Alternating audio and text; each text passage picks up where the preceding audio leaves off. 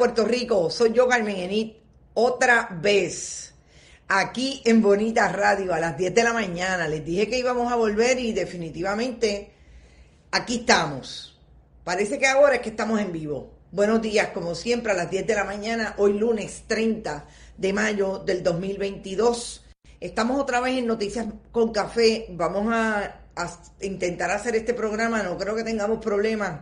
Creo que advertimos que teníamos eh, alguna intermitencia, pero ya yo creo que miren, que estamos aquí y espero tener no solamente a todos ustedes por ahí, sino también promover que compartan, compartan, compartan. Gracias Rodrigo, porque esta mañana intentó eh, alarme, como decimos nosotros en el argot de Bonita, eh, desde el estudio de Bonita Radio, Rodrigo Otero, no, Quiquito Otero Bigles.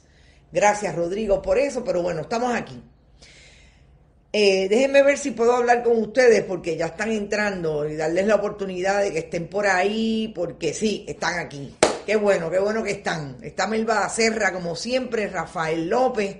Ya mismo entran todos y todas. Gracias por estar.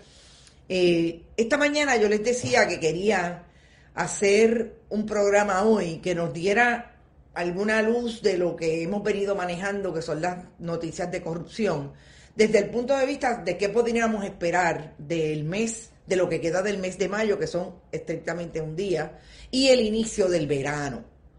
A mí me parece que hablando de lo que ha pasado en los últimos días, de lo que puede ser una, eh, un tiempo que toman los investigadores, cuando dejan un poco la opinión pública en términos de las informaciones que el periodismo ha venido, ha venido activando con las diferentes investigaciones.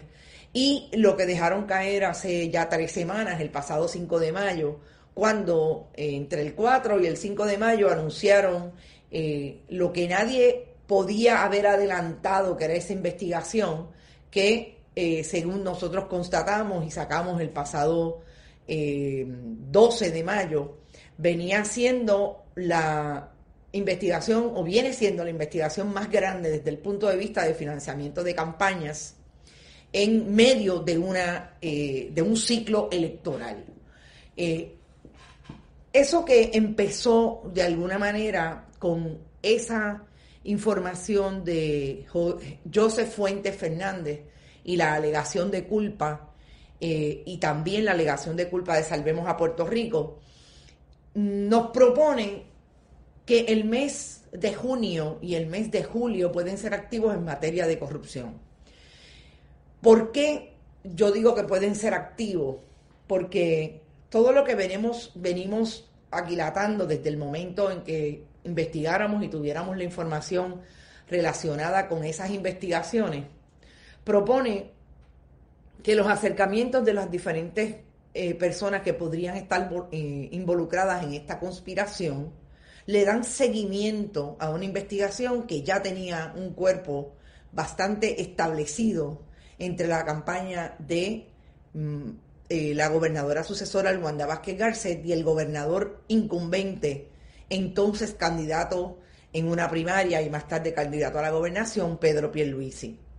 Presente contigo siempre, dice Rodrigo Tero Goico. Gracias, gracias, Ro, por estar por ahí. Hola nuevamente, dice Eguía Guiara, Niaulet, Jenny Rivera. Buenos días, guarden comida. Ya empezó la escasez de alimentos por lo de la desmantelación de Ucrania. Gracias, Jenny, por tu, por tu comentario.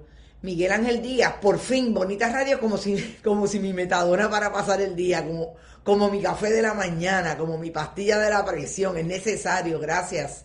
Gracias por eso, Ángel. Aquí tenía una amiga que estaba pernoctando y me decía, Ave María, qué comentario. Pero sí, parece que ustedes están pegados con Bonita y yo se los agradezco. Desde Cancún a la Ribera. Yo espero que tú estés vacacionando. Si no, si vives en Cancún, qué maravilla. Me encanta México. Alfonso Fontaine también está por ahí. Hola, ¿qué tal? Estoy, estamos bien, estamos aquí haciendo un repaso de despedida de mayo, pero también un repaso de lo que puede venir eh, en junio, julio, a base de las investigaciones de corrupción que están pendientes en la Fiscalía Federal. La hora de tirar los trapitos al sol, dice Ania Olet. Qué bueno está eso. Rosa María Hidrash presente. Raúl Torres. Saludos y gracias por hacer periodismo. Saludos a ustedes y gracias por ustedes mantenernos aquí en pie.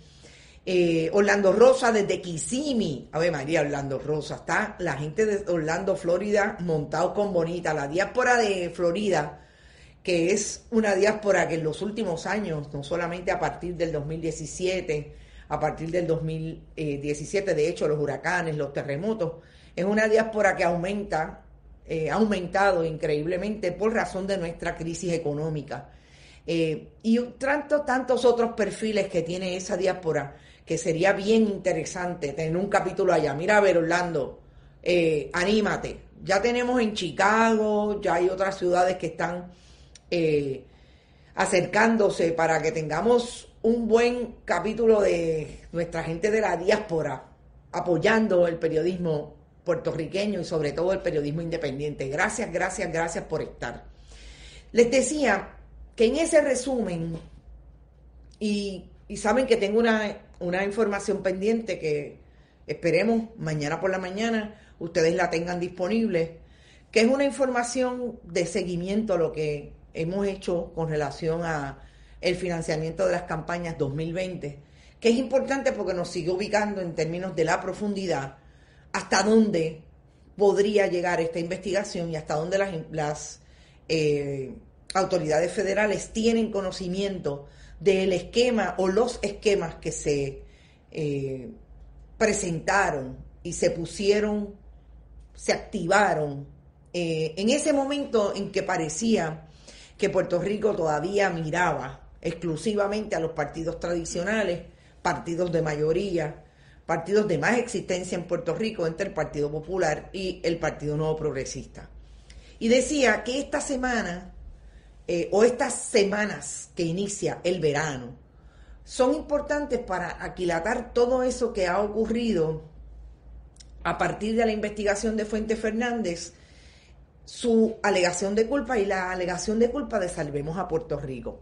Porque cuando vean el seguimiento que tenemos para mañana, se darán cuenta que ahí hay unos esquemas particulares que las autoridades federales tienen que mirar sobre el alrededor o sobre la base de unos individuos que se colocaron en el tablero de ajedrez para participar económicamente de esa campaña. Y hablamos de exclusivamente los inversionistas políticos. Si esos inversionistas políticos como...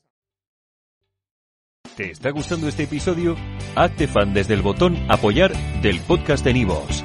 Elige tu aportación y podrás escuchar este y el resto de sus episodios extra. Además, ayudarás a su productor a seguir creando contenido con la misma pasión y dedicación.